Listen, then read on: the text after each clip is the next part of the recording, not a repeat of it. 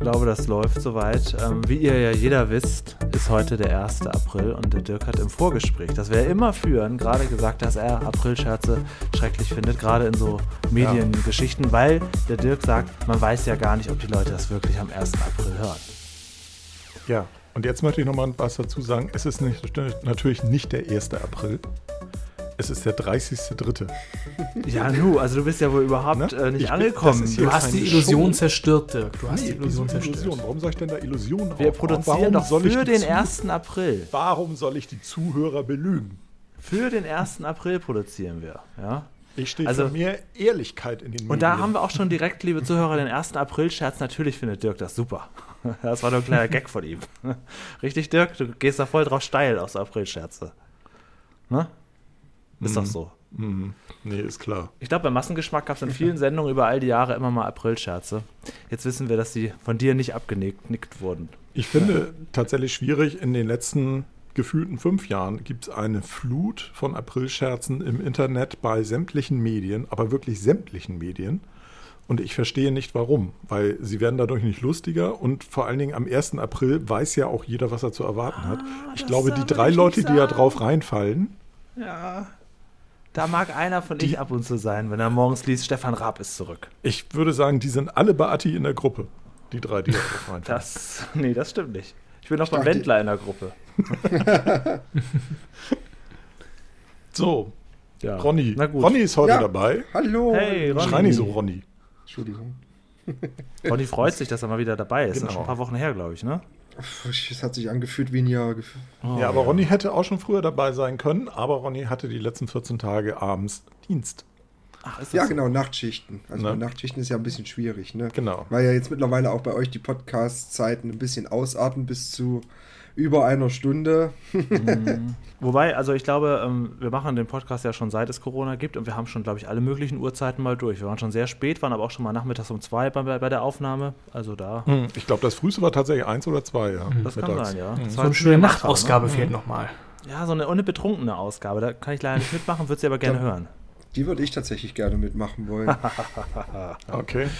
Ähm, ähm, kann man schon mal teasern, was nächste Woche passiert, oder sollen wir es im Geheimen halten, Dirk? Wir können, wir können teasern, was nächste Woche passiert. Also ähm, vorausgesetzt, uns kommt äh, nichts dazwischen, wird nächste mhm. Woche eine Sportfolge erfolgen. Genau. Ähm, wir lassen aber, glaube ich, noch offen, wer daran teilnimmt. Ja, auf jeden Fall. Also ich kann schon mal sagen, ich habe keine, keine Kompetenzen dafür. Aber also ich, Julian ich ist nächste Woche zu. auch sowieso beschäftigt. Das ich kommt ziehe um, hinzu, genau, ne? endlich. Nächste Woche ziehe oh. ich endlich um. Ja. Wo geht's hin? Einfach ein paar Straßen weiter, eine ruhige Straße in der Nähe der Innenstadt von Düsseldorf. Aber ähm, ja, ab morgen kommt schon Sperrmüll, ganz, ganz schrecklich. Ich werde die nächsten Tage im, äh, in der Küche Homeoffice machen. Mhm.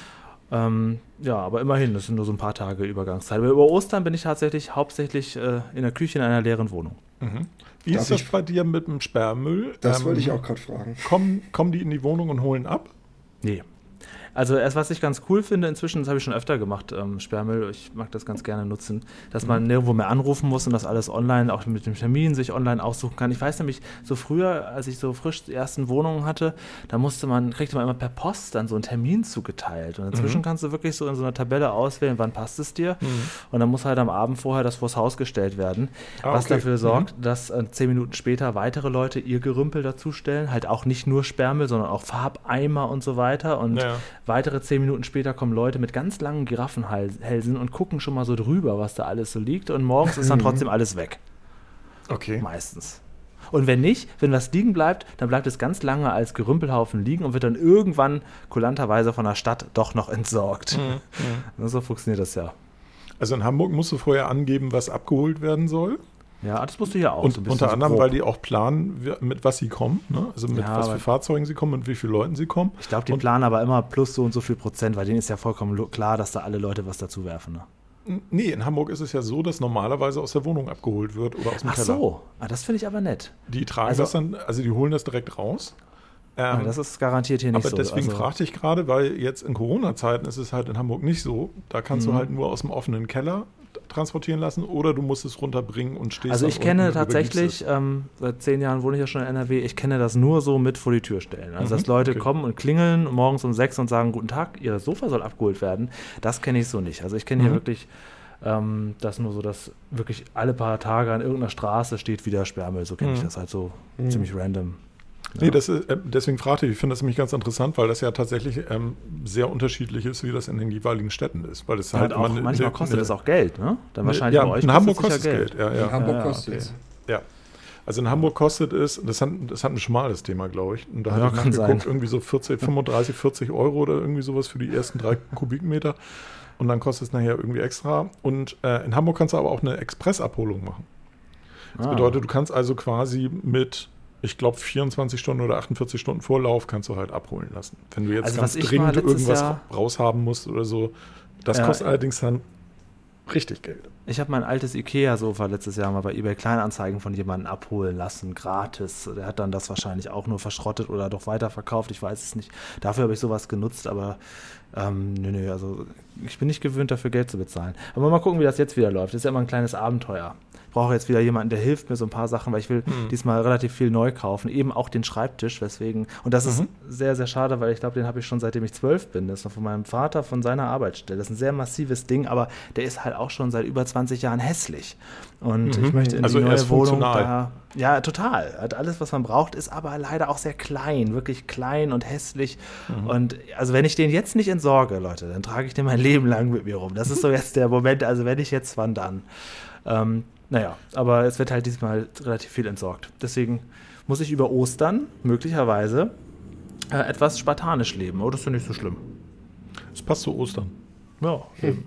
Eigentlich wollte ich ja zu euch nach Hamburg kommen, aber dann hieß es ja plötzlich, über Ostern darf man gar nichts mehr. Da haben wir alles umgeplant und dann wäre es doch möglich gewesen und jetzt ist es auch egal. Ja, bleib mal lieber in Düsseldorf. Ich bleibe hier ja auf jeden Fall. Sicher ist sicher. Genau. Eine Woche danach ist ja alles wieder. Ich habe gehört, ähm, einen ganz kurzen Corona- Corona-Exkurs, weil ich auch gerne wissen würde, wie das bei euch in Hamburg ist. Man kommt ja in manche Geschäfte. Also heute war ich kurz im Saturn, da musste ich meinen Ausweis vorzeigen, ein bisschen warten, dann konnte ich da rein.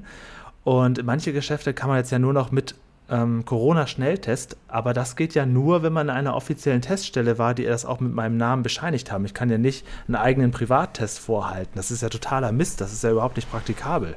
Nee, das kann Also man natürlich nicht nachweisen. Also in Hamburg ist zumindest jetzt, was hier ist, in der Nähe vom Elbe Einkaufszentrum oder beziehungsweise im Elbe Einkaufszentrum zum Beispiel, da ist nur, also selbst, die haben eine äh, Corona-Schnellteststation da, ja. Da kannst du dich auch mit Termin abstreichen lassen, gratis, ja. Das sogar Ja, und dann kann ich in die täglich. Buchhandlung gehen oder was? Nee, in Ta also jetzt in Thalia oder in, also Bücherläden allgemein und Comicbuchläden kannst du so rein, aber bei uns, wegen des hohen Inzidenzwertes, der jetzt aktuell 150 beträgt, ist alles dicht. Außer Ja, also- Buchläden, Blumenhandel. Ja gut, klar, aber soweit ich verstanden habe, kann jetzt auch Einzelhändler äh, sowas fordern, was natürlich dazu führt, dass äh, ich tatsächlich ein weiteres Jahr mit Online-Shopping mich über Wasser halten werde. Wahrscheinlich Das, wirst du das, das, ist ja, kann ich ja nicht machen. Also ich kann jetzt ja nicht jedes Mal irgendwie vorher. Ich glaube, mir ist schon klar, dass ich einen Privattest nicht hochhalten kann. Der könnte ja auch von Chris sein oder so, aber also es wird jetzt ja ein ziemliches Chaos. Und dann noch eine Frage, auch Ronny an den Experten, wenn ich geimpft bin, dann heißt es Mhm. ja nicht, dass ich keine Tests mehr machen muss, ne? Weil ich könnte ja trotzdem noch andere anstecken. Also ich, dieses, dieses Testing, das geht durch die Impfung nicht von mir weg, ne? Richtig, also das Ja, das Testen ist auch geht leider nicht scheiße. weg, auch genauso wenig wie die Maskenpflicht, weil es dazu halt leider keine Langzeitstudien bzw. Studien im Allgemeinen Auch gibt. scheiße. Ja. Außer es gab jetzt eine, also eine israelische Studie von AstraZeneca, dass Leute, die mit AstraZeneca geimpft wurden in Israel, halt mich jetzt nicht drauf fest.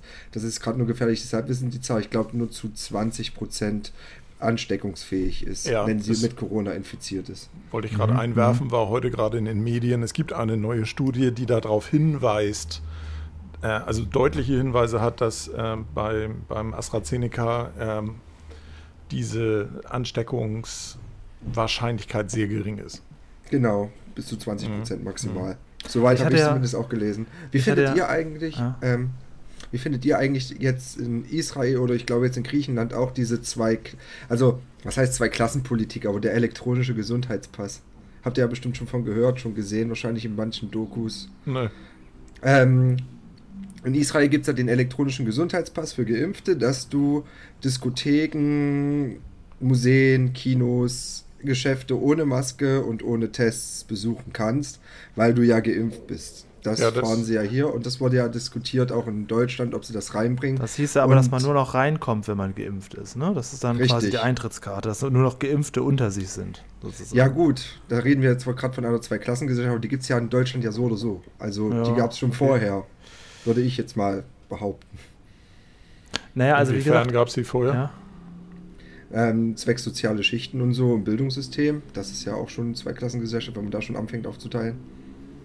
Ja, ich weiß nicht, ob wir zwei Klassen haben oder halt ein sehr, sehr abgestuftes Schichtensystem, ja, aber ja, also ich, ich halte es für ziemlichen Humbug. Zum einen bringt so eine, so eine Durchschichtung oder so eine Unterteilung, bringt ja erstmal aktuell nichts, weil also gerade für Clubs, Diskotheken und so weiter, die Leute, die momentan geimpft sind, die sind ja froh, wenn sie ihren Arsch einmal am Tag irgendwie aus dem, aus dem Haus bewegt kriegen. ähm, und dann hast du halt die, die Pflegekräfte und so, aber die, ja gut, würde ich es ihnen gönnen? Ja, ich würde es ihnen gönnen, aber auf der anderen Seite. Danke. Ja, aber damit kriegst du halt keine Wirtschaft äh, an Start. Also ich finde, bevor man solche, solche Diskussionen führt, ob und wie und wer und wann irgendwie ähm, wo rein darf, sollte man doch erstmal sinnvollerweise versuchen, so viele Leute wie möglich zu impfen.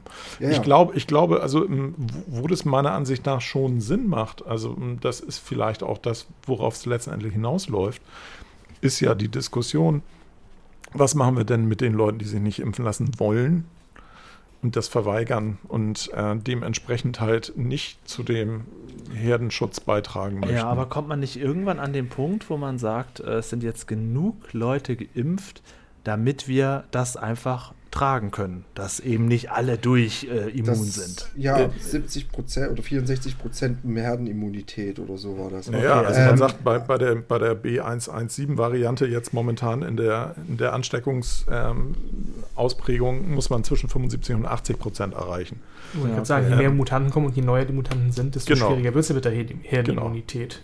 Weil Aber die neuen halt- Varianten immer ansteckender sind. Genau. Es wird halt immer de, de facto genommen mit Leuten, die sich nicht impfen lassen wollen. Aber was ist mit Menschen, die sich nicht impfen lassen können? Weil ich habe zum. Beispiel jemanden auch im privaten Umfeld, der hat bisher auf sogar eine Rötelimpfung äh, einen anaphylaktischen Schock erhalten. Ja. Und deswegen hat er auch von sich ein ärztliches Attest, dass er keine Impfung mehr erhalten Ja, darf. das sind ja die Leute, weswegen wir eine Herdenimmunität erreichen wollen, damit die auch geschützt sind. Mhm. Deswegen treten wir ja den Leuten, die sich nicht impfen lassen wollen, umso mehr vor die Nudel. Ja, Ja, das stimmt. damit wir das wieder tragen können. Ne? Genau. Damit das wieder in ein. Gleichgewicht kommt, was einfach händelbar ist, sozusagen. Damit die Ja. Leute, die halt sich nicht impfen lassen können oder ähm, aus, aus, äh, aus Problemen mit der Impfung oder weil sie ein geschwächtes Immunsystem haben, weil sie sich gerade in einer, in einer Chemotherapie befinden oder sonst irgendwas, damit die geschützt sind. Mhm.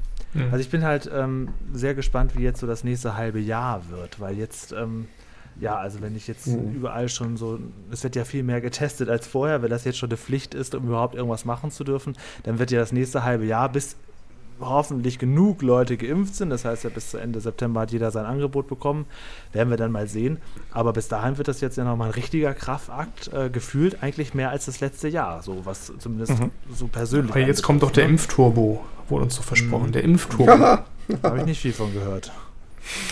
Ich höre Naja, also die, die, die Zahlen sehen ja nicht so schlecht aus. Ne? Also letzte Woche wurde ja angekündigt, wie viele Impfdosen jetzt pro Woche zur Verfügung stehen.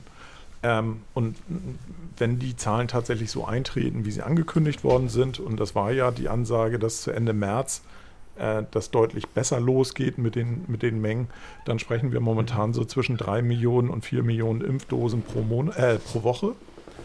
Und das wird äh, gesteigert auf äh, Ende Mai bis auf 5,5 Millionen. Ja, gut, gerade sind wir so bei 250.000 pro Tag ungefähr. Also erste und zweite Dosis zusammengerechnet. Das ist gerade noch nicht so wirklich der Impfturbo. Vor allem, weil jetzt ja auch an Ostern teilweise auch die Impfzentren geschlossen sind. So nach dem Motto, ach ja, äh, Gut, das ist ja Feiertag, Ostern- ne? Ist ja, ja das klar. ist Feiertag. Das ja, aber auch nicht. nicht, auch nicht alle. Also ähm, es sind auch einige Impfzentren geöffnet. Ja, also richtig. Also viele machen natürlich auf, aber es gibt halt diverse Bundesländer. Ich glaube, es war Thüringen, Baden-Württemberg, ähm, Mecklenburg-Vorpommern, glaube ich. Möchte mich jetzt aber auch nicht drauf festlegen, wo halt gesagt wird, ja, äh, wir können an den Feiertagen nicht öffnen, weil wir haben auch zu wenig Impfstoff und das Mhm. ja nicht und bla. Ja, also Ja. äh, was ich Also- interessant finde, jetzt nachdem das Ganze ja schon so lange läuft, ich bin jetzt auch nicht mehr so deep im Corona-Game, dass ich wie dem ersten Vierteljahr jeden Tag bei Phoenix vorbeischaue und nicht Mhm. immer den ganzen Tag. Das nicht mehr, nur noch so, so sporadisch immer mal wieder. Jetzt natürlich die Rede von der Kanzlerin, das Interview bei Anne Will und so, Mhm. so große Sachen schon, aber ich bin jetzt nicht mehr jeden Tag dabei, dass ich gucke, wie sehen die Zahlen heute aus. Also es ist schon so eine gewisse Müdigkeit bei mir da aufgekommen. Ähm, aber selbst zu mir schwappt natürlich durch, dass ich denke, ja, okay, aber sollte, also es sollte nicht die Priorität Nummer eins jetzt endlich sein, ähm, dass wir jetzt alle so viel wie möglich durchgeimpft werden.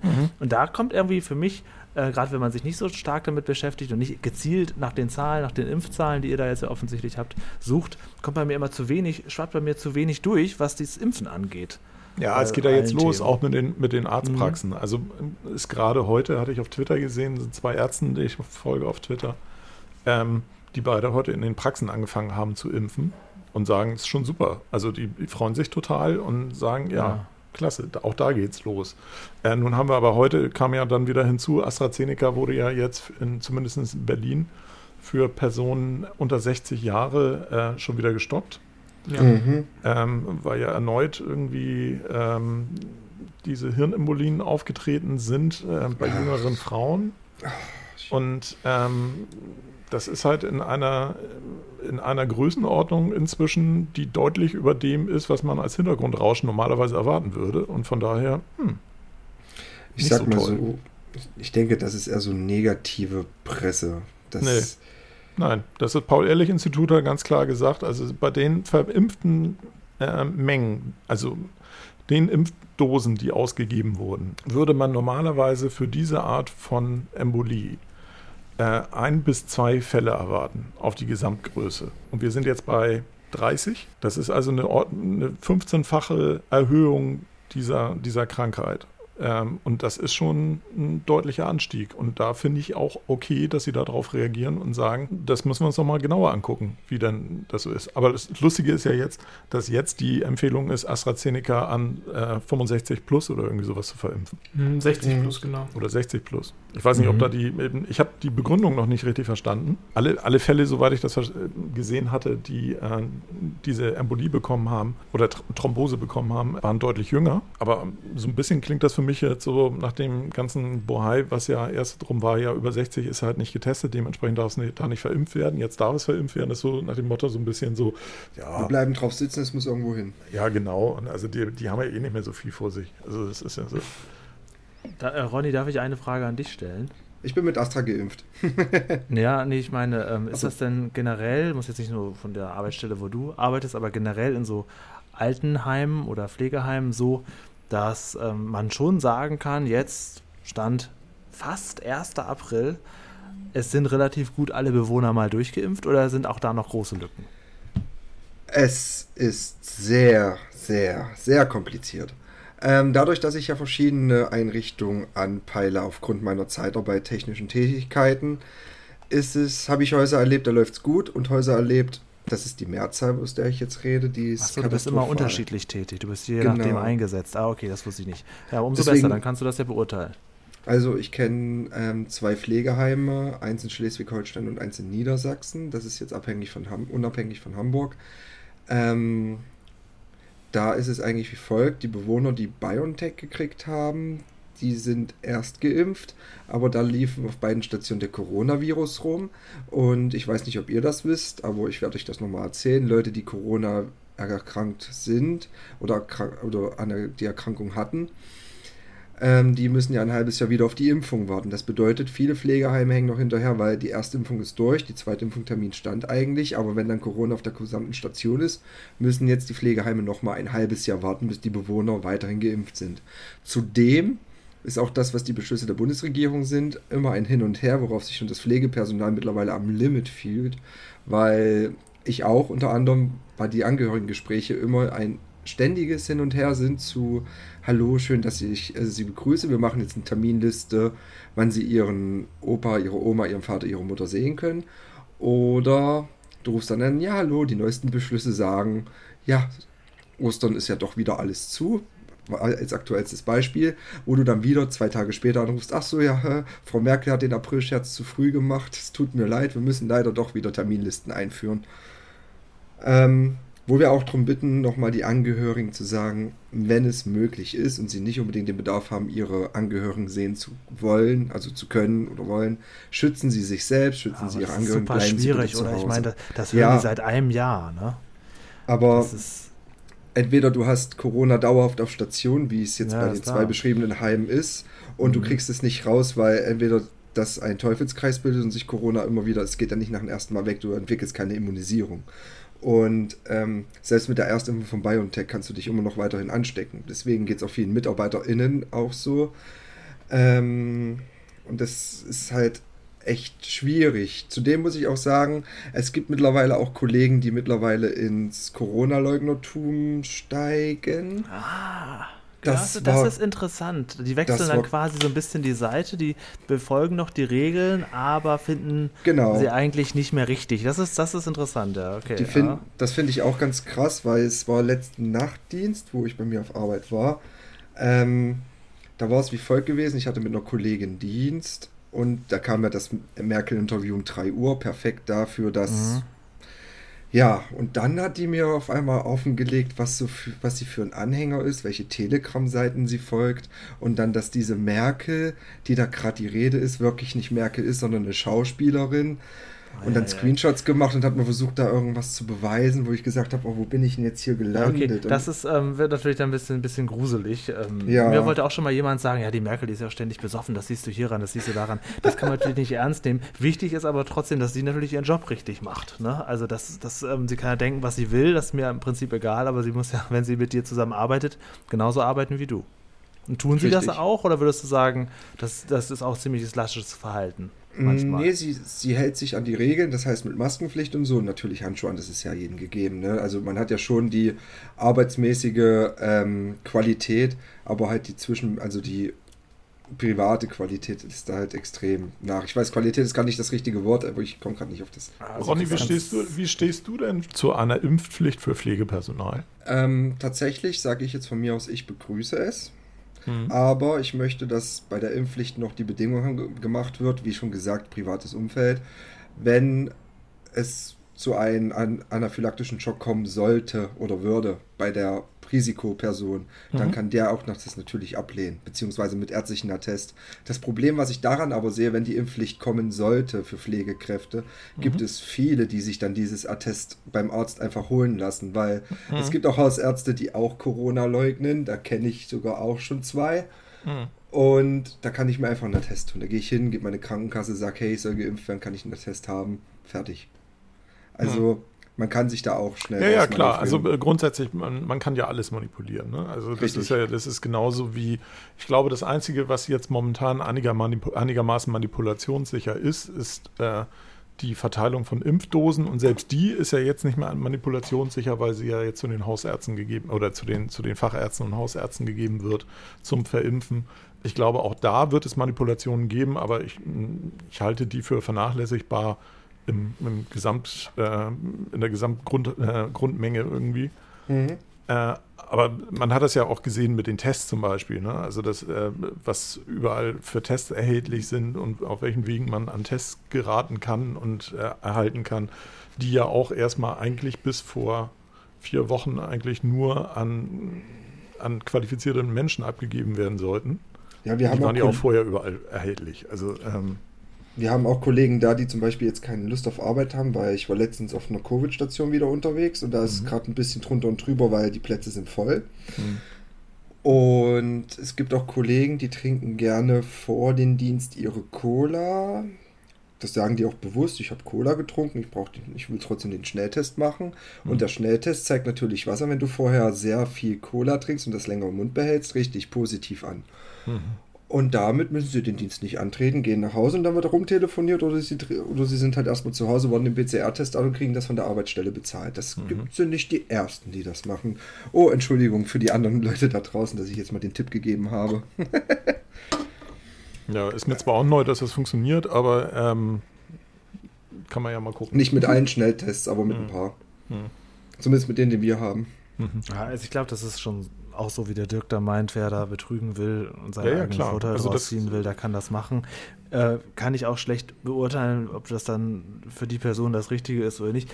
ich glaube, ihr arbeitet auch mehr als vorher, je zuvor, ne? aber so das System betrügen kann ja keine Lösung sein.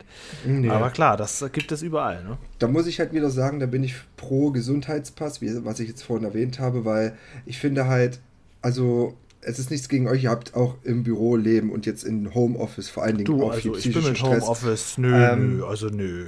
Nö, also, nö, nö ja, okay, dann würdest du jetzt mal ich ähm, glaube, das spreche für alle, alle meine privaten Freunde, die auch so Homeoffice machen. Also es gibt aber manche Menschen, ähm, höre ich natürlich auch von Arbeitskollegen und so, die sagen, ach, ich würde gerne mal wieder ins Büro, aber das ist eine sehr ja, große genau. Typfrage, kann ich dir sagen. Von mir aus brauche das brauche ich nie wieder ins Büro.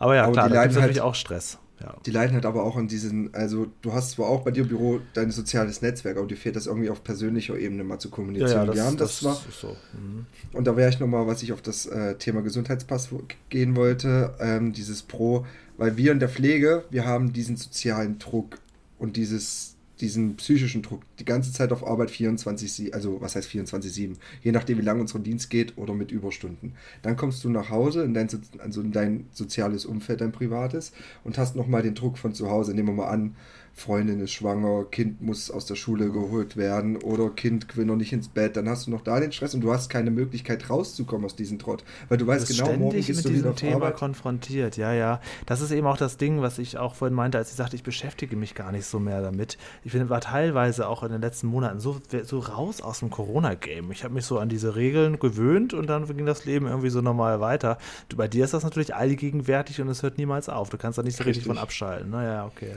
Und deswegen dann kommst du auch hier in Podcast und dann fragen wir auch die erste halbe Stunde danach. Aber darüber kann ich mich halt unterhalten, weil es mittlerweile im, im, Repertoire aufgenommen wurde. das ist schon fast aus dem FF. Ähm, ja.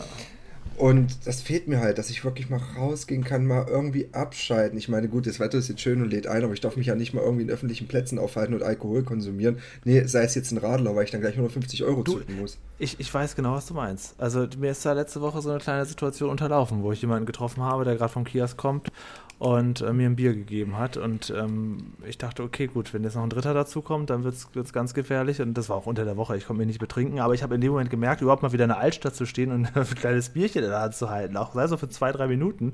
Es wäre schon mal wieder geil, das machen zu können. Ähm, ja. Aber ich habe gleich noch einen krassen Themenwechsel. Chris, bist du da? Ich bin da. Ich wollte noch ganz kurz mit dir über Mars Singer sprechen. Oha, das ist ja schon wieder fast eine Woche her. Das ist ja, eben. Das ist, ist schon wieder alles verdrängt ist da jetzt vorbei. ähm, wie fandest du es dieses, dieses Jahr? Äh, ja, also langsam kommt halt so ein bisschen die Routine rein und es ist. Äh, es, zieht es kommt ja noch eine Staffel dieses Jahr, ne? Die, die melken ja. die Kuh ja bis zum geht nicht mehr. Die machen jetzt halt immer zwei Staffeln pro Jahr und ich finde also das. Also sie haben schon versucht, das in dieser Staffel ein bisschen zu, zu straffen, also zu verkürzen, weil in der Staffel davor ging die Folgen ja teilweise bis Viertel vor zwölf oder so und dann gefühlt immer drei Minuten Werbung, eine Minute Sendung. Ja. Ähm, also man kann ja über die, die Promis sagen, was man will. Also ich würde sogar sagen, selbst Dirk, der nicht so wahrscheinlich nicht jeden Tag RTL exklusiv mit Frauke Ludewig guckt, selbst Dirk wird die meisten kennen. Es sind jetzt hier nicht so Kandidaten, dritte Staffel Bachelor dabei, aber der ganz große Kracher fehlt jetzt auch irgendwie inzwischen, oder? Er holt mich doch mal eben ab. Also in der Tat gucke ich nie Frauke Ludewig, aber ähm, habe ich mir gedacht. Äh, okay, ich, ich lese dir mal ein paar Namen vor. Kennst du Sascha, den Sänger? Ja, ja, klar. Der hat, der hat gewonnen, oder? Genau. Der hat gewonnen, Ross ja. Anthony kennst du auch. Ja. Thomas Anders kennst du auch. Ja. Gildo Horn kennst du auch. Ja. Judith Rakers kennst du auch. Ja. Franziska von Almsig kennst du sowieso noch von mhm. früher. Judith Rakers war auch dabei, interessant. Mhm. Ja, Als sie war das. Küken, also bei, genau. gerade bei Judith Rakers würde ich ähm, das, das Thema sehen, wer macht denn da seinen Bonbon auf? Gerade. Ich auch eins. Ich nicht. Auf keinen Fall ich. Es, nee, das kann nicht sein, sorry. Das wird der Dirk äh, später in den.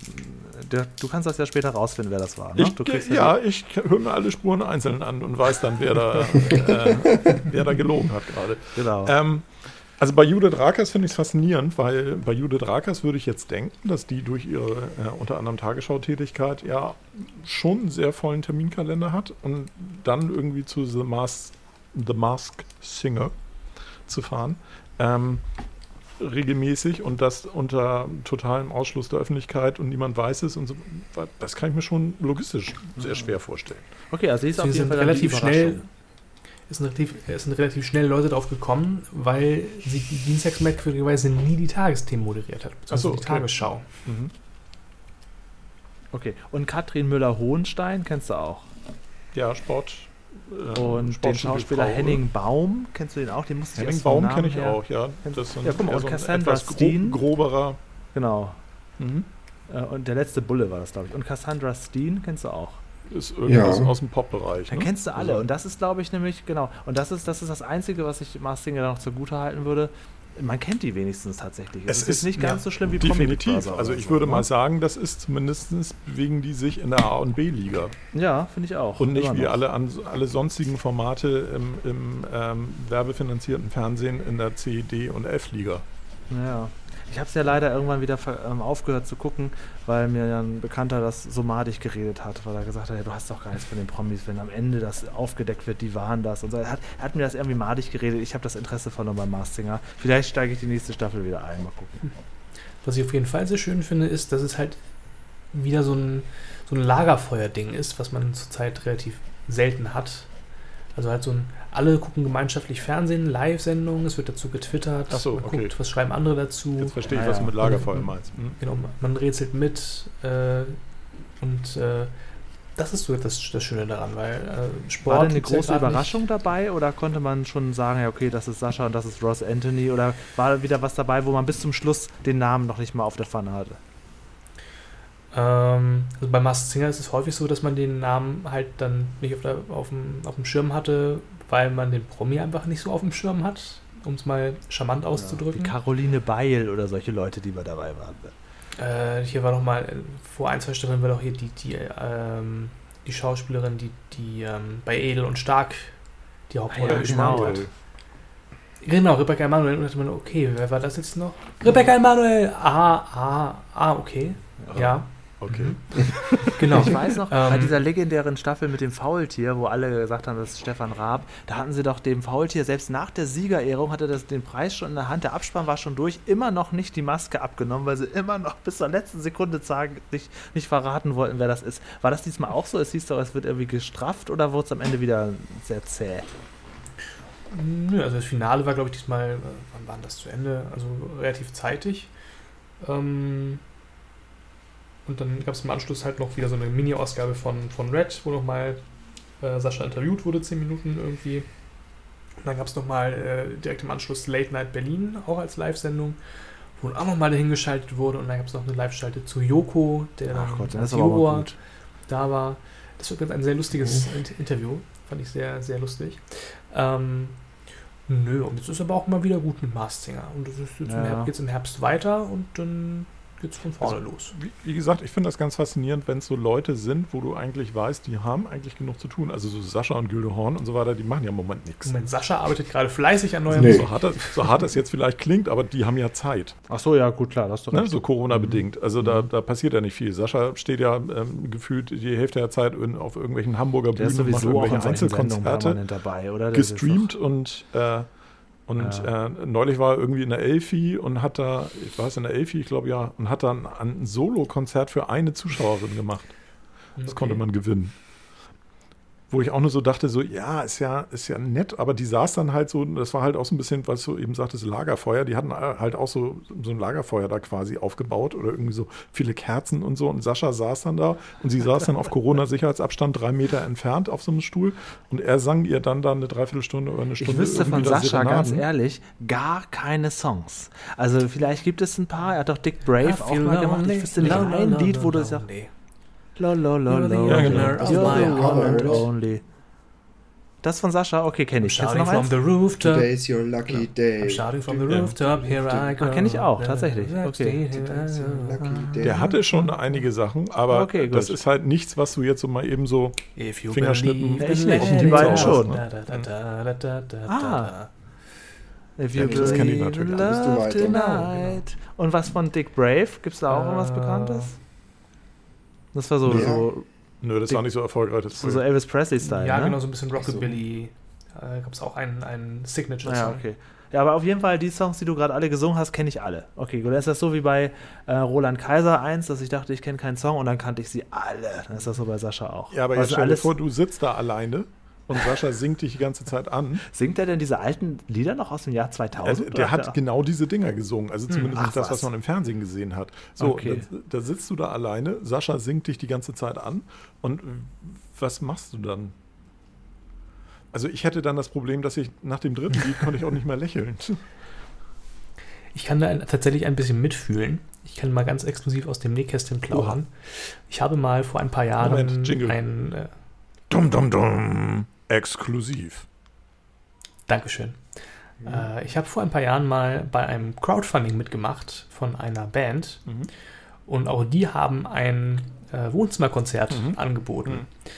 Und ähm, ja, da habe ich dann einfach mal die Chance ergriffen und äh, mir dieses Wohnzimmerkonzert geschnappt. Mhm. Ähm, da sie aber aus dem Ausland kommen, war das dann halt ein bisschen schwierig mit Instrumenten und so. Und also habe ich das nicht bei mir im Wohnzimmer gemacht, sondern in einer Musikschule. Mhm. Und dann, äh, ja, saß ich da auch auf meinem Stühlchen und die haben eine Stunde für mich gespielt und zwischendurch gab es mal dann Applaus von mir. Du warst dann alleine aus. Ich war alleine. Echt? Also Weil ich hätte jetzt ja beim Wohnzimmerkonzert auch erwartet, du und deine besten zehn Freunde oder so. Ich glaube, das ist nicht so deren Musik tatsächlich. Achso. Äh, da war ich dann auf mich allein gestellt. Und gibt es davon was für die MG Schatzkammer? Ich frage für ein paar Haufen Abonnenten. Auf keinen Fall. Das, das, das bleibt eurer Fantasie überlassen. Wieso? Das ist doch nicht schlimm, wenn die Kelly Family bei dir in der, äh, in der Musikschule war. Oh, das hätte ich Ja, aber ich glaube, cool da, da hätte ich ein bisschen, da hätte ich, glaube ich, ein bisschen mehr Geld hinblättern müssen. Nee, bin ich auch nicht so der, der Fan von tatsächlich. Okay. Das Ich war meine cool allererste. Maxi-CD damals, An Angel von der Kelly Family. Ich hätte es auch cool gefunden. Ich, hätt- Uh. ich habe ein traumatisches Erlebnis mit der Kelly Family. Oh. Na, was denn? Oh, also ich, ich, Erzähl. ich kenne die Äh, Family. Da Ja, kommen wir auch erzähl. gleich zum Thema Hausboot dadurch, Dirk. Ja, ja, ja, ja. Ja, okay. ähm, kennt ihr noch die 90er Jahre Serie Mystic Knights, wo die Kelly Family das Intro gesungen hat? Nee. Ich kenne die Serie nicht, aber ich kenne das Intros-Lied. Ich kenne das Könnt ihr das auch mal kurz singen vielleicht? Ist das auch möglich? Mystic Nights. Okay, kenn ich. Mystic Nights, na, na. Okay, ist auf jeden Fall so, wenn es heutzutage Rewatch, so Power Rangers für Arme, ne? Die haben so Plastikspielzeug und so, mit denen du wirklich da rumspielst. Und, aber ich hatte das ganze Spielzeugset und so. Und ich hatte so ein traumatisches Erlebnis, weil. Also du warst, Die- äh, kurz, äh, Ronny, du warst Fan. Ja, mega. Oh, ich habe die Serie Okay. geliebt. Also du warst äh, schon, wie man heute sagt, Stan. Stan? Ja, man sagt auch heute, äh, K-Pop-Stan. genau, Ah, man sagt auch ich- Stans inzwischen. Das ist doch die, die noch fanatischere Form von Fan, oder?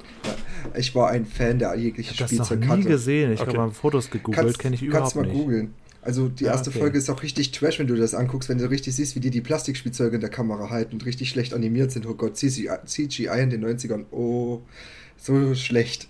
Ähm, je, nichtsdestotrotz lief die letzte Folge von Mystic Knights auf Super RTL um 19.45 Uhr und danach kam Kelly Family Live. Und ähm, bei der letzten Folge wusste ich aber leider nicht, dass die offen endet mit so einem Cliffhanger und es leider nie fortgeführt wurde. Und ich mit meinen, jetzt muss ich lügen, ich glaube acht oder neun Jahren, lag dann bei meinen Eltern im Bett, weil die einen Fernseher hatten und habe da geheult wie ein Schlusshund und meine Mutter zieht mich bis heute noch mit diesem Kelly Family Song auf, weil sie sagt, ach Ronny, komm, eine Träne, nur für mich. Oh, ja, deswegen ist das so mein traumatisches Erlebnis mit den Kellys. Aber Okay, ich habe also- echt geheult bei dem Konzert, wo die nochmal das abschließend gesungen haben. Oh. Okay. Wenn ich, ähm, ich habe es genauso gemacht wie, wie Julian gerade. Ich habe da mal schnell gegoogelt Mhm. und gucke mir gerade Bilder davon an. Julian, die Haare, Ja. oder? Was haben die, das, also diese schlechten Perücken, die die alle Sieht, aufhaben. sieht alles so ein bisschen Prinz Eisenherz-mäßig. Meets äh, the, the Kelly. Kelly Ja, aber so Prinz komisch. Eisenherz aus den 70ern. Ja, ja. Das ist, wenn du Power Rangers auf Wish bestellst in, in Also Mittelalter. habe ich tatsächlich wundert mich, dass ich das noch nie gesehen habe, weil ich meine eigentlich Mhm. einen guten Überblick zu haben über das Fernsehen, selbst was ich nicht selber gesehen habe. Aber das ist mir fremd. Das ist äh, habe ich noch nie gesehen. Vielleicht schaue ich mal glaub, rein. du Ich, hast mag nichts eigentlich. Trash. Das ist ja guck, guck dir das mal an, es ist schön trashig heutzutage. Da kannst du Ah. sehr gut drüber lachen. Apropos Trash und Fernsehserien, ähm, was ihr vielleicht noch aus Wiederholungen kennt aus den 70ern, späten 60ern, ich glaube Anfang 70er, Catwiesel. Sagt euch das was? Ja, und Otto bringt doch jetzt den Film raus davon, genau, richtig? Otto hat da jetzt einen Film Stimmt, gemacht. ja. Ich Ja. war da sehr Ich glaube- überrascht und die Ausschnitte, die ich gesehen habe, waren gar nicht mal so schlecht. Äh, ich glaube, Holger hat dazu irgendwie das auch geteilt bei Facebook oder so und hat geschrieben, ist das jetzt ein Catwiesel oder ein Otto-Film, weil das so viele Otto-Elemente drin hatte in dem Trailer, das meine ich Ja, mich zu okay. erinnern. Ne? Ich hatte nur irgendwie da einen Bericht drüber gesehen über die Dreharbeiten und hatte da ein paar Ausschnitte gesehen. Und das waren genau die Ausschnitte, die man halt von Catwiesel kennt, so in Ach dieser so, okay. Scheune, wo er den Lichtschalter anmacht. Aber er hat nicht Holaiti gesagt, oder? Hm? Hat er Holaiti gesagt? Nein. Nee, ich glaube da nicht, nee. Aha, okay. Also er ist einmal in so einem Otto-Walk da durch die Gegend gelaufen. Ne? Also ja, ich so glaube, das hat das schon gereicht für Ja, heute. das kann er halt auch nicht anders. Ich glaube, der ist inzwischen so konditioniert, dass wenn er schneller als normale Schrittgeschwindigkeit geht, dann muss er immer diesen Otti. da, da draußen Mareike Amado hat auf ihrem YouTube-Kanal, die macht jetzt so Skype-Interviews Mhm. in relativ schlechter Qualität, aber die kennt halt Gott und die Welt. Also die Ja. hat halt Kontakte zu allen Prominenten, Julian, die bei uns, tu dich mit ihr zusammen. Ja, die bei uns niemals ins Studio kommen würden, zumindest nicht so einfach. Und die hat auch ein Interview mit Otto gemacht, fast Mhm. eine Stunde lang. Und es ist wirklich super, super anstrengend. Nicht wegen ihr, sondern wegen Otto. Mit Mhm. dem kannst du, habe ich den Eindruck, gar nicht normal reden. Und der hat am Ende auch den Eindruck gemacht, als wollte er dann auch gerne gehen und äh, wollte gar nicht mehr weiter das Interview führen. Und ich glaube, mit Otto so ein Interview ist auch echt nicht leicht. Also, Also Volker hat ihn ja schon ein paar Mal interviewt. ja.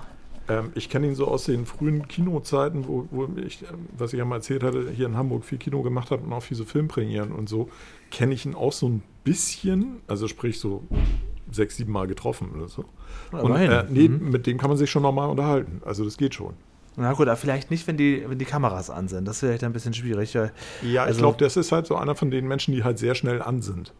Ja, ja. Und, Und, er hat und halt. an, ist, an reicht auch schon irgendwo im Hintergrund geht ein Handy hoch. Ja, genau. Und dann ist er sofort auf Otto-Modus und Ja. kann das offensichtlich auch selber nicht mehr so richtig kontrollieren und spult dann einfach so runter. Und ähm, so wirkt er so ein bisschen bei Mareike Amado. Halt so Ketten, ne? Also der hat so, so dieses, ähm, ja, hier ist ein kleiner Ottilie. Ja, die weißt du, so Zeit, dieses, also dass, dass er so einen nach dem anderen hinterher abspult. Ich glaube, das Ja. ist inzwischen sehr in ihm drin, ja. Ja, ja, ja. Aber wenn, wenn er mal in einem normalen Gespräch ist, ist kann er auch normal einfach. Ach, das ist interessant. Du hast schon mal mit, mit Otto zusammen so private Gespräche geführt.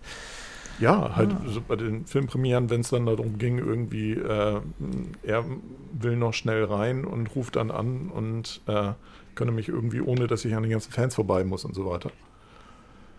Auch Mhm. das gab's. Mhm, mhm. Und der ist, der ist super nett, also äh, un, un, unglaublich unkompliziert, genauso wie Udo Lindenberg, genauso. Nett. Mit Udo, mit, mit Udo Lindenberg hatte ich, da, hatte ich mal die Situation, dass wir auch im Kino waren und äh, eine Filmpremiere war und ähm, diese Filmpremiere aber so ungünstig gelegt war, dass anschließend noch eine normale Vorstellung in diesem Kino stattfand. Und ähm, es war ein deutscher Film. Ganz viele Leute blieben noch anschließend in dem Kino stehen und unterhielten sich jetzt über diesen Film. Und draußen standen aber schon inzwischen 400, 500 Leute, die rein wollten, um diesen Film zu gucken. Wir sagten dann irgendwie, äh, ihr müsst jetzt so langsam raus, weil hier ist gleich noch eine normale Vorstellung. Ah ja, okay. Und dann sagte ich dann zu Udo Lindenberg irgendwie, willst du vorne raus ähm, durch die Menge oder sollen wir dich hinten rauslassen? Und dann sagte er, nee, nee, ist schon okay, du mach mal, mach mal vorne. Und dann machte ich die Tür auf und dann sah er, dass da so 400, 500 Leute vorne standen. Und dann meinte, nee, doch lieber hinten. Weil die auch, die Tür geht auf, Udo Lindenberg steht da und die ersten drei, vier Leute rufen Udo und dann ging das natürlich wie so eine Welle von vorne nach hinten, Mhm, mhm. weil den erkennt halt jeder sofort. Ne? Ja, ja, das ist so. Das Natürlich. ist bei Otto ja wahrscheinlich genauso. Ja, ja, genau. Also das ist, und die spielen, die sind dann natürlich auch wieder in ihrer Figur sofort gefangen. Also, Wohnt äh, er da immer noch in diesem Hotel da am, an der Alster? Nee, nee. Mhm. Achso. Was? Äh, doch. Echt jetzt? Natürlich. Ja. Sicher? Wie heißt das Hotel? Atlantik. Ja, das Atlantik. Atlantik. Atlantik, ja. ja. Ich hab. Also, okay, alles klar. Ich dachte, der ist da ausgezogen jetzt. Ich dachte, der ist nicht mehr Was, was führt dich zu der Annahme? Weil war Asklepios von- das Hotel vor zwei Jahren gekauft hat. Und ich dachte, da haben sie Udo rausgeworfen. Wer hat was gekauft? Asklepios gehört das Atlantik Hotel ja mittlerweile. Der wär- Konzern das- Asklepios, der Krankenhauskonzern. Wäre mir neu. Oh, das kannst du gerne nachschauen. Das ist eine Ja, feste ja. Aussage. Ja, Asklepios-Mitarbeiter erhalten im Atlantik Hotel 5% Rabatt. Ähm, ja, Toll, ist ab. immer noch scheiße teuer. Aber immerhin. Ich kenn, also ihr kennt mich, ne? Wer schlafen will, da sagt Bescheid. Das Naja. könnt ihr gerne recherchieren. Ich weiß zumindest, Nee, dass du hast, du hast Hotel recht. Du gehört. hast, Ja, du ja. hast recht, ja. ja. Aber Ja. deswegen dachte ich, die haben Udo rausgeworfen, Das soweit äh, ich. ist interessant, weil das ist ja normalerweise in Kempinski gewesen. Aber Naja, gut. Äh, nee, aber soweit ich weiß, ist er da immer noch. Also die haben ja zwischendurch auch renoviert, ne? Also die waren ja auch mal eine ganze Zeit lang geschlossen, aber soweit ich weiß, und das ist zumindest mein Informationsstand, war auch während der Renovierung Udo dort weiterhin einquartiert. Okay, okay. Ja, der wohnt ja doch schon, also seitdem ich denken kann. Also 20 Jahre bestimmt. Also ich kann länger denken, keine Sorge. Der war zwischendurch Seit- mal eine Zeit lang in Berlin.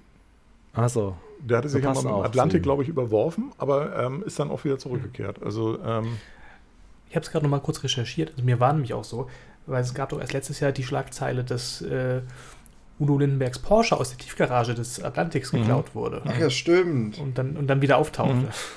Okay. nee, ich glaube, das da ist, zu wohnen. ist weiter so. Okay.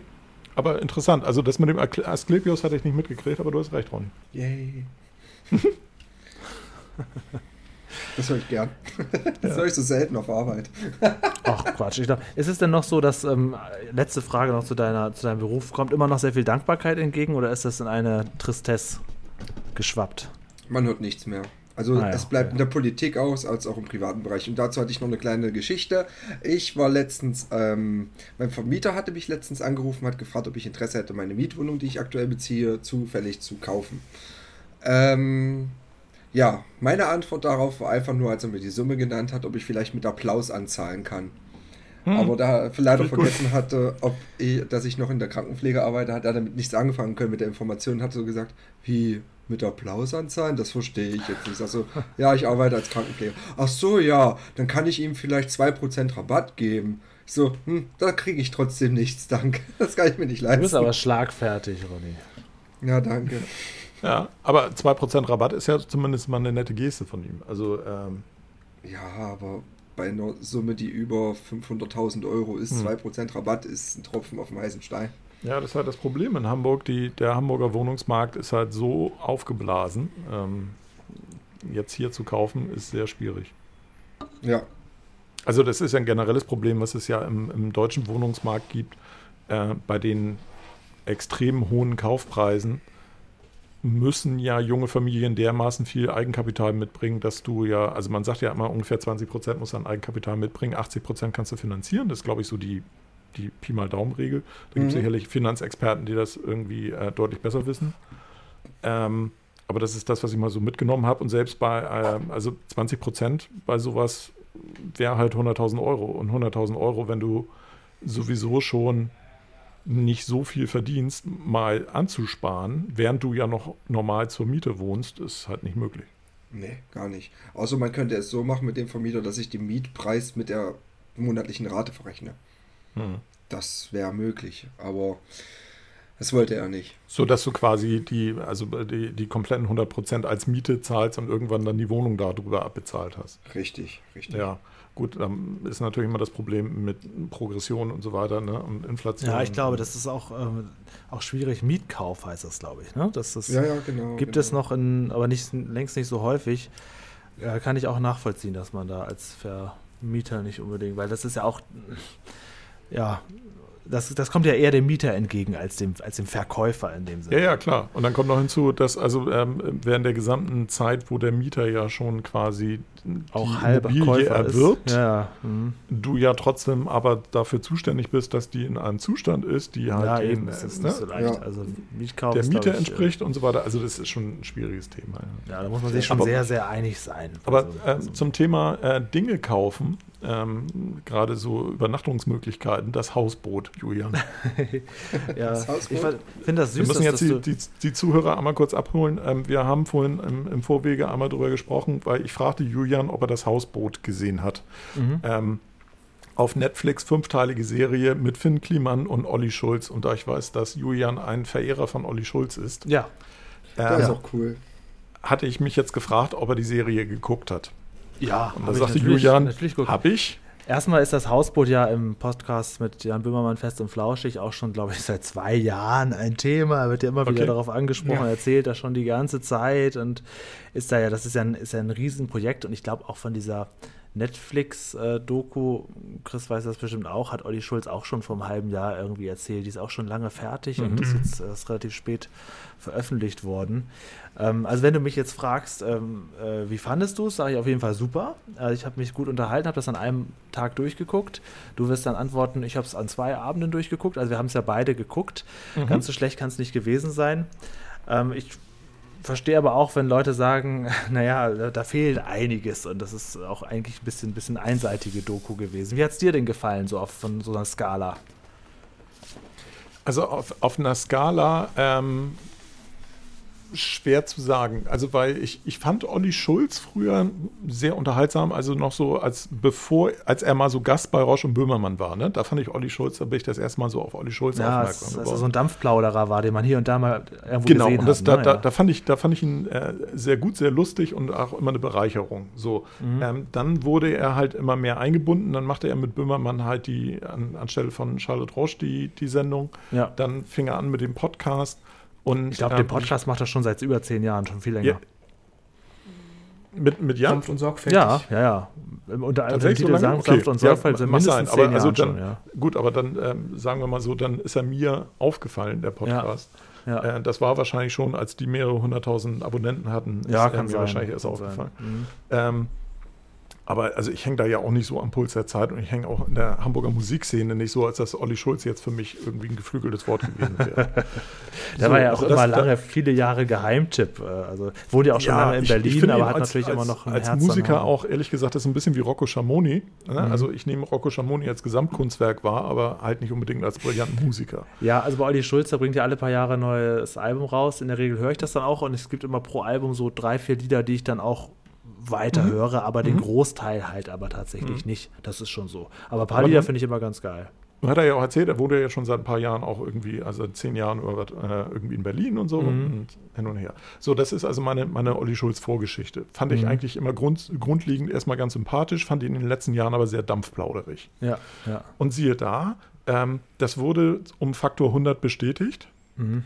Äh, und er wurde mir extrem unsympathisch. Vor allen Dingen durch den SMS-Verlauf, den zwischendurch Ja, gab. Ne? genau. Wo ich Aber dachte, da- was für ein Arschloch. Ja, aber da hatte, da hat er auch, glaube ich, in der letzten oder vorletzten Folge von äh, Fest und Flauschig auch was dazu gesagt, weil das natürlich ziemlich aus dem Zusammenhang gerissen wurde. Ähm, da gab es mag- Wochen vorher. Also, schon. Aber ich, ich und jetzt komme ich zum, zum zweiten Punkt. Ähm, Ja.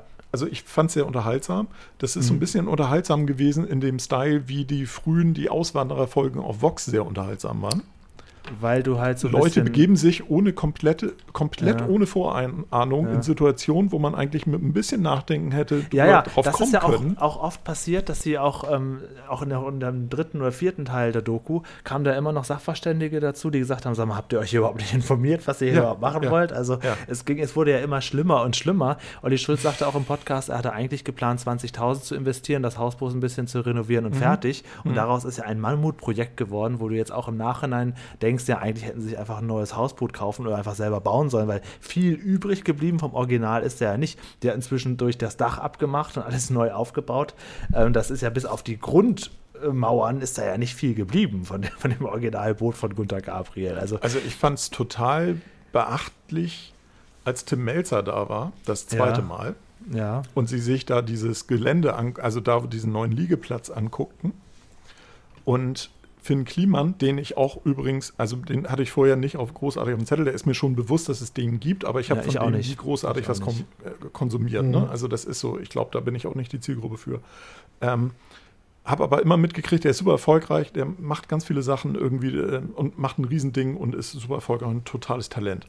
Und habe in dieser Serie auch gedacht, was für ein Idiot, was für ein Arschloch. Und als der da stand und sagte, ja, hier irgendwie, und dann anfing irgendwie, das wäre auch total geil, wenn wir dieses Gelände noch dazu kaufen könnten, das ist so ungefähr so ein Hektar. Aber das ist ein bisschen das Problem, das gehört irgendwie so einer amerikanischen Firma und ich habe gehört, hier gibt es irgendwie Quadratmeterpreise von 600 Euro und da sind wir halt irgendwie bei, bei so und so viel Millionen. Aber äh, müsste man halt mal gucken. Und Ja. Tim Melzer da steht und ihn anguckt und meint, ganz trocken, nun ganz ehrlich, ich habe immer so ein bisschen das Problem, dass ich nicht weiß, ob ich dich für ernst nehmen soll oder nicht. Ich glaube, du meinst das alles immer ernst, aber ich weiß nicht, ob ich dich ernst nehmen kann. Ja, also mit ähm, Olli Schulz und Finn sind da, glaube ich, auch zwei Leute aneinander geraten. Ähm, die Doku war ja sehr komprimiert. Ne? Man hat ja eigentlich immer nur irgendwann nur noch die Steps gesehen, wo sie eigentlich selber nur auf Stippvisite waren und geguckt Mhm. haben. Die haben ja Mhm. also selber nicht viel mit, also klar, auch das ist ja deren Projekt, aber die haben ja nicht jeden Tag mitgearbeitet wie, die, wie dieses Team an Handwerkern, die sie da hatten. Also es wirkt alles so ein bisschen, bisschen komisch. Ich, was ich mir so gedacht habe, ist, ähm, was ein bisschen fehlt in der Doku, dass man am Ende, ich mag das immer gerne, wenn man noch einen Schritt hinausgeht, wenn man auch das Mhm. Ganze weiter begleitet. Ich will Mhm. nicht nur sehen, wie sieht das fertig aus, sondern auch, Genau. wie funktioniert das, weil das kann ich mir eigentlich als Businessmodell nicht vorstellen. Also ich Das war ja das, was Melzer gesagt hatte. Aus wie Der- Liebhaberei am Ende des Ne? Tages, genau. im ganz Mel- großen Stil. Melzer ne? stand doch da am, an, an der K-Mauer und hat gesagt irgendwie, ja, ihr müsst euch mal entscheiden, was ihr wollt. Wollt Ja. ihr jetzt irgendwie, dann sagte Olli Schulz, ja, oder so eine Lesung könnte man hier auch super Ja, machen. kann man alles machen. Wo aber Melzer sagt, ja, aber es bringt kein Geld. nee, genau. Und, dann das sagt er, ja, oder so eine Hochzeit, wo Melzer sagt, ja, halt, da haben wir was. Mit Hochzeiten machst du Geld. Mit Lesungen machst du kein Geld. Ja. Was wollt ihr jetzt? Soll das ein Liebhaberprojekt sein oder soll das ein, ein Projekt sein, wo ihr sagt, ähm, das soll ähm, finanziell was reinbringen? Ja, aber ich glaube, das war Worauf bis ja zum beide Ende nicht klar. Also, ja, worauf beide ja sagten, nee, das muss finanziell was reinbringen, weil wir haben eine halbe Million drinstecken. Genau. Und das musst du dir mal vorstellen, wenn jeder vorher 20.000 geplant hat. Ja. Die, bei dem ursprünglichen Rundgang, wie sie dann das ganze Gelump von Gunther Gabriel da rausgerissen haben und das, was da später daraus geworden ist, ist im Prinzip ein Neubau auf allerhöchstem technischen Ja. Niveau mit fahrbaren Sachen und so weiter. Das ist ja eigentlich auch trotzdem darauf ausgerichtet, so von der Inneneinrichtung und von der ganzen Nutzbarkeit, als wenn das als Musikerraum genutzt werden Mhm, kann. mhm, genau. Dass das irgendwie als Event-Location für große oder wichtige. Sachen. Genau. Und das kann, das, das hätte, mir, hätte ich mir gewünscht, weil es ist ja schon toll, das alles so mit anzusehen. Und natürlich haben wir so ein bisschen Voyeurismus-Denken drin, dass wir sehen, aha, jetzt holen sie noch mehr Modder raus und noch mehr Schlamm raus. Und wie soll das denn alles enden? Dann kriegen die sich auch noch in eine Plünnen, weil sie sich nicht, weil sie sich irgendwann anstreiten wegen dem Geld. Und Olli Schulz hat ganz offensichtlich nicht so viel Kohle wie, wie Finn Kliman auf der Bank. Und ähm, aber dann hätte ich gerne auch gesehen, jetzt nicht nur mit einer kleinen An Einweihungsparty, wie geil sieht das jetzt aus, sondern auch, äh, wie trägt sich das denn jetzt überhaupt weiter? Weil das Projekt ist ja an sich irre. Ja, und vor allen Dingen, Julian, jetzt mal unter uns Pfarrerstöchtern. Ja. Wie geil fandst du es denn, als es fertig war? Äh, Stylisch einfach nur. Aber ich wollte jetzt, ich hätte noch nicht mal Bock mit euch da einen Abend drauf zu verbringen, das kommt noch dazu. Ja, danke. Also, ähm, gerade auch wie Olli Schulz liegt da ja in so einer Koje und guckt dann so raus, wo ich denke, ja, Ja. so, weißt du, diese Szene, wo er dann da so zwei, drei Ja. Minuten einfach nur Ja, so rauskommt und sagt, ja, ist doch schön, da hinten machen die Musik, ich habe hier meine Ruhe. Und wo ich denke, ja, das ist doch den ganzen, das, das ist doch das alles nicht wert, nicht wert was Nee, wir da gerade genau, gesehen genau. haben. ja. Ne? Und, ähm, Auch da genauso da- das große Partydeck, wo sie sagten, ja, hier können wir 200 Leute oben drauf stellen.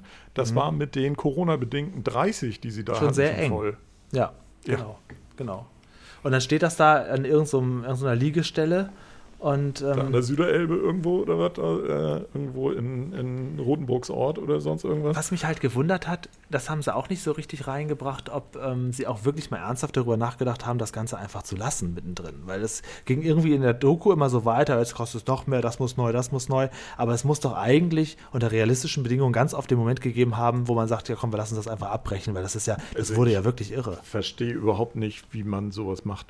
Es, also es Ja. ist mir ein totales Rätsel. Also wenn du, wenn du, wenn du sagst, ich gehe da mit 20k rein und irgendwie beide gesagt haben, ja okay, der Kahn soll 30, also erstmal, dass sie, es hieß ja, er soll 20 kosten, dann haben sie ihn gekauft für 30. Warum? Ja, ja. So, äh, und wenn sie beide gesagt haben, ja, wir gehen jeder mit 20k rein irgendwie, dann sind das 40.000 Euro, ja, Ja. okay. Dann haben sie gedacht, irgendwie, okay, 10.000 machen wir für Renovierung. Ja, genau. Die Und mussten dann es ja komplett sie, entkernen. dann stellen sie irgendwann fest, das muss alles entkernt werden und was weiß ich nicht. Spätestens Alles? da hätten sie Alles? ja sagen müssen, Ja. jetzt brauchen wir mal einen Experten, der uns sagt, was das ganze Ding kostet. Genau. Und das haben sie aber nicht und haben zumindest, so ist es in der Doku dargestellt worden, Ja. einfach immer so wie so ein Legostein einen auf den anderen gebaut und dann waren wir irgendwann ganz aber oben ist und jetzt Bullshit. ist. so, aber so macht das keiner. Also das kann natürlich sein, Finn Kliman hat das ja so erklärt, dass er normalerweise der Tagträumer ist in seinen Projekten und dann gibt es andere Leute, die sich drum kümmern. Und in diesem Projekt war Olli Schulz der Tagträumer und Finn Kliman, der eigentlich nicht dazu in der Lage ist, das, um sich um sowas zu kümmern, der Kümmerer. Mhm. Aber trotzdem kannst du mir nicht erzählen, dass es nicht bei Finn Kliman irgendjemand gibt, und sei es seine Freundin Franzi, die sagt, sag mal, Alter, bist du nicht ganz dicht? Du wolltest Ja. hier mit 20k reingehen, du bist jetzt mit 120.000 drin, jetzt ist mal Ende. Ich glaube, der Typ hat einfach auch genug Geld und macht das einfach so mit nebenbei. Das kann sein. Also ich könnte mir durchaus vorstellen, dass, dass hinter den Kulissen eher. Richtung Olli Schulz die Fetzen geflogen sind, dass der öfter gesagt hat, lass uns die ganze Scheiße aufhören, als Finn. Der schien mir auch ein bisschen, bisschen besessen von der ganzen Sache. Äh, Olli Schulz kam auch nicht sympathisch drüber, äh, nicht weg. Manchmal schon, manchmal hat er auch seine witzigen Momente. Aber äh, also bei, im Anbetracht dieses Projektes hätte ich auch Schwierigkeiten, immer wenn die Kamera vorbeikommt, da dann noch zu sagen, ja geil. Weil alles, was sie ursprünglich sich überlegt haben, ist ja, ist ja komplett flöten gegangen. Der ganze Ja. Charme, die ganze Idee ist ja komplett weg. Es ist einfach ein Neubau dabei rausgekommen, den man eigentlich in der Praxis äh, nicht gebrauchen kann. Denn spätestens, wenn die erste Feier da stattfindet, Dirk, erstmal, was soll das kosten? Und wie willst du das danach alles wieder sauber machen? Und wie soll sich das dann noch tragen und gar Gewinn ausschütten? Das kann ich Vor mir gar allen nicht vorstellen. muss ja, es muss ja ein Kümmerer da sein. Ja, Genau, Es ist ja nicht so, dass sie einfach das Boot da hinstellen und dann Nee. irgendjemand einen Schlüssel in die Hand drücken so und haben sagen, sich das okay, aber ursprünglich gedacht. Dass sie sagen, okay, für- hier ist wieder so eine genau. kleine Indie-Band, die mietet Ja. sich das, die bleibt eine Woche auf dem Kahn, gibt uns 500 Euro und fertig ist die Sache. Jetzt haben sie Genau. aber da irgendwie so ein Nobel-Ding draus gemacht, was man nicht mal eben jemandem geben kann ähm, und was sich schon gar nicht tragen kann, wenn du es professionell, also ich verstehe, das hätte ich halt, das hat mir halt wahnsinnig gefehlt. Gut, jetzt kann man sagen, es war Corona und man kann das noch nicht machen. Olli Schulz hatte im, im, im Podcast auch gesagt, ja, dass sie wollen das natürlich jetzt irgendwann dann mal in Gang bringen und so weiter. Also, aber also da auch zumindest mal so ein, so ein Geschäftsmodell, was ja auch fehlte. Ne? Wenn du jetzt schon sagst, dir fehlt das, dass sie das durchgerechnet haben. Darüber hinaus gehört ja auch dann durchzurechnen, was es später bringen soll. Nicht nur, was kostet es jetzt, sondern wie soll das Ganze funktionieren. Und dieses Businessmodell dahinter, das ist halt komplett weggefallen. Das war einfach nur Ja. so eine Bau Baukasten-Doku. Die fand ich aber wieder ganz gut.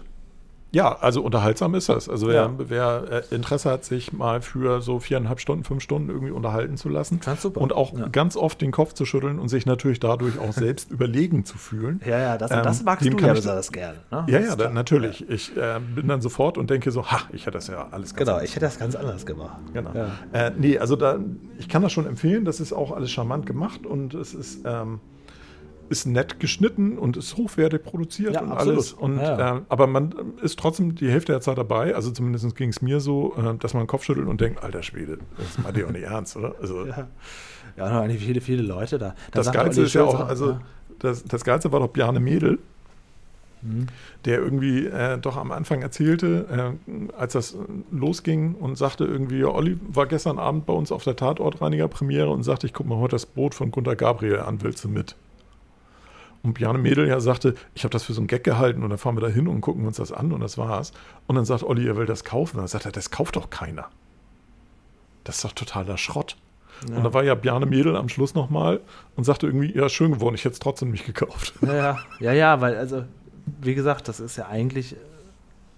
Ich glaube, sie haben es am Ende auch ähm, selber ein bisschen besser dargestellt, als es ist. Natürlich ist es am Ende schön geworden, aber es ist irgendwie nicht, nicht trotzdem nicht zu gebrauchen. So war mein Eindruck dann am Ende. Ja, ja, genau. mich so ratlos also, zurück. Die, die Funktionalität lässt zu wünschen übrig. Und wenn man Genau. bedenkt, dass das ja ein Hausboot war, wo Gunter Gabriel allein drauf lebte, zwar ein ziemlich Müll, aber trotzdem alleine. Ähm, und das jetzt halt ein Hausboot ist, wo hinten ein Studio ist und nochmal Schlafmöglichkeiten für sechs Personen Ja, und noch irgendwie Party nicht. stattfinden Ja, soll, was weiß ich nicht. Äh, nee, vergiss es.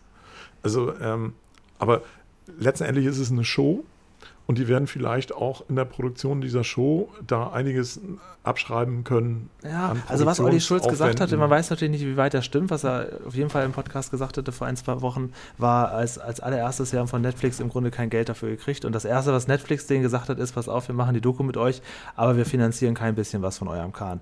Äh, Also er, man weiß natürlich nicht, was das stimmt oder so, aber es kann sich auf jeden Fall nicht sein, dass man sagt, naja, das wird sich wie bei so Leuten, die irgendwie, was weiß ich, irgendwelche Operationen vor sich haben, das von RTL 2 begleiten lassen, die werden sich das nicht alles haben bezahlen lassen. Also Nee, die haben sich das nicht von Netflix bezahlen lassen, aber die haben doch von Netflix für die Doku Geld gekriegt. ja, sicher, sicher, aber Also du kannst mir den, äh, ansonsten lässt du doch auch Netflix das nicht produzieren. Also Netflix hat da nicht wirklich viel produziert, weil die Kameraleute waren von Anfang an dabei. Also es war Ja. ein Kameramann dabei. Und das würde ja bedeuten, dass Netflix von vornherein gesagt hat, wir machen das mit dir.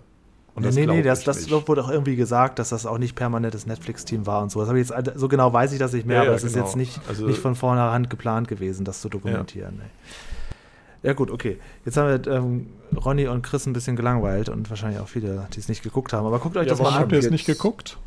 Also Ich habe sie erstens, leider noch nicht gesehen, aber jetzt bin ich neugierig geworden. Ja, zu Das ist auf Recht. jeden Fall witzig, wirklich. Also, es ging an mir vorbei tatsächlich, weil ich schon seit einem Monat kein Netflix mehr gestartet habe und jetzt habe ich das nur mal ein bisschen gegoogelt, ob ich das mieten kann.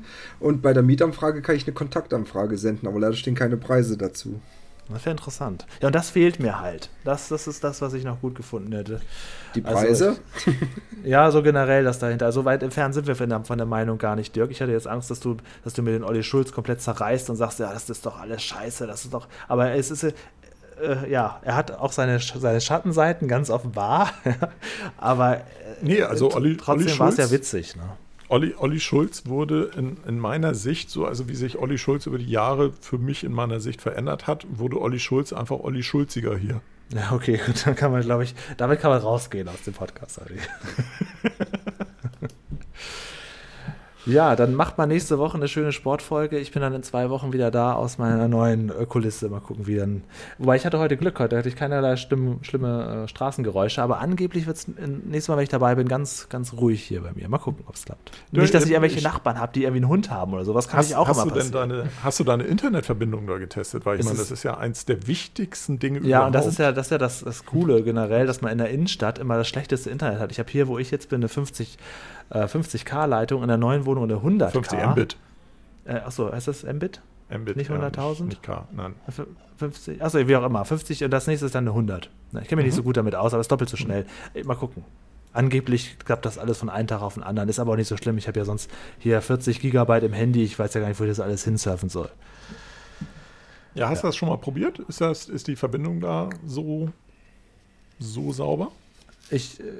Nee, ich habe probiert. Also, also es, gibt ja ganz, es gibt ja ganz viele Ecken in Deutschland, wo du jetzt inzwischen deutlich schneller mit dem Handy unterwegs bist. Achso, nee, das du, ist hier äh, auch so. Also, wenn ich jetzt mhm. irgendwelche okay. Sachen äh, ähm, irgendwie hochlade mit mehreren Gigabyte auf irgendwelche Server, äh, manchmal weiche ich auf mein Handy aus, weil das über meinen, ähm, hier, mhm. wie heißt das? Ähm, DSL. Ja, über das DSL langsamer ist als über als das. Über dein Dein Wie heißt denn das LTE. schnelle Internet? LTE, genau. Oh Gott, bin ich schlecht bei solchen Dingen. Es tut mir leid. Da muss ich mich nochmal ein bisschen, bisschen näher einarbeiten in die Thematik. Ja, genau. Egal. Ja. Ich würde mich dann jetzt verabschieden. Ach, muss los, oder was? Ja, ja. Also, ich muss so langsam hier ein bisschen Sperrmüll vor die Tür stellen. Schön. Die Geier, die warten da ja schon. Das mache ich ja morgen erst. Aber also wenn die Podcast-Folge online ist, dann ist schon alles, alles kahl bei mir. Da gibt es nichts mehr zu. Ich habe gerade nebenbei, während wir äh, geredet haben, also während ihr geredet habt, eine Zeit lang noch auf eBay Kleinanzeigen mit einer Person geschrieben, die gleich noch meinen kleinen mobilen Ofen abholt. Für 10 mhm. Euro statt Sperrmüll habe ich gedacht, stelle ich das bei eBay Kleinanzeigen rein. Dann ist die mit mir hier noch am Verhandeln. Oh, jetzt wird weitergeschrieben. Moment, äh, ich wohne. Wann sind Sie heute zu Hause? Ist das Ding denn schwer? Hat es alle Funktionen? Ist auch der Hähnchenspieß dabei? Dabei. Habe ich geschrieben, ja, aber der Hähnchenspieß ist nicht mehr dabei. Dafür kostet es nur 10 Euro. Überlegen Sie es sich. Haben Sie PayPal? Ich habe kein Bargeld. Vielleicht 5 oder 6 Euro. Es ist besser mit PayPal. Schicken Sie bitte. Und jetzt schreibt sie noch gerade, genau jetzt, äh, 19.07 Uhr, schreibt sie, äh, antworten Sie bitte, ich muss es wissen. Ich, also, ich muss mich jetzt darum kümmern. Es geht hier um Leben und Tod. Es ist ein mobiler Ofen, das ist ganz wichtig jetzt hier. Ich muss ja. ja, den braucht sie. Ähm, hat aber halt kein Geld. Ja, das ist das Problem. Aber ja, wie soll sie sonst was zu essen machen heute Abend? Ja, ich finde, dachte auch besser als auf den Sperrmüll stellen. Dann kann das sich jemand abholen für einen Zehner. Aber mhm. wenn die jetzt, ich jetzt da noch verhandeln muss, da habe ich schon wieder keinen Bock mehr. Ne, so also ein bisschen so. typischer Gesprächsverlauf, oder? Also das ja, ist ja so dieses, was ist der beste Preis? Genau.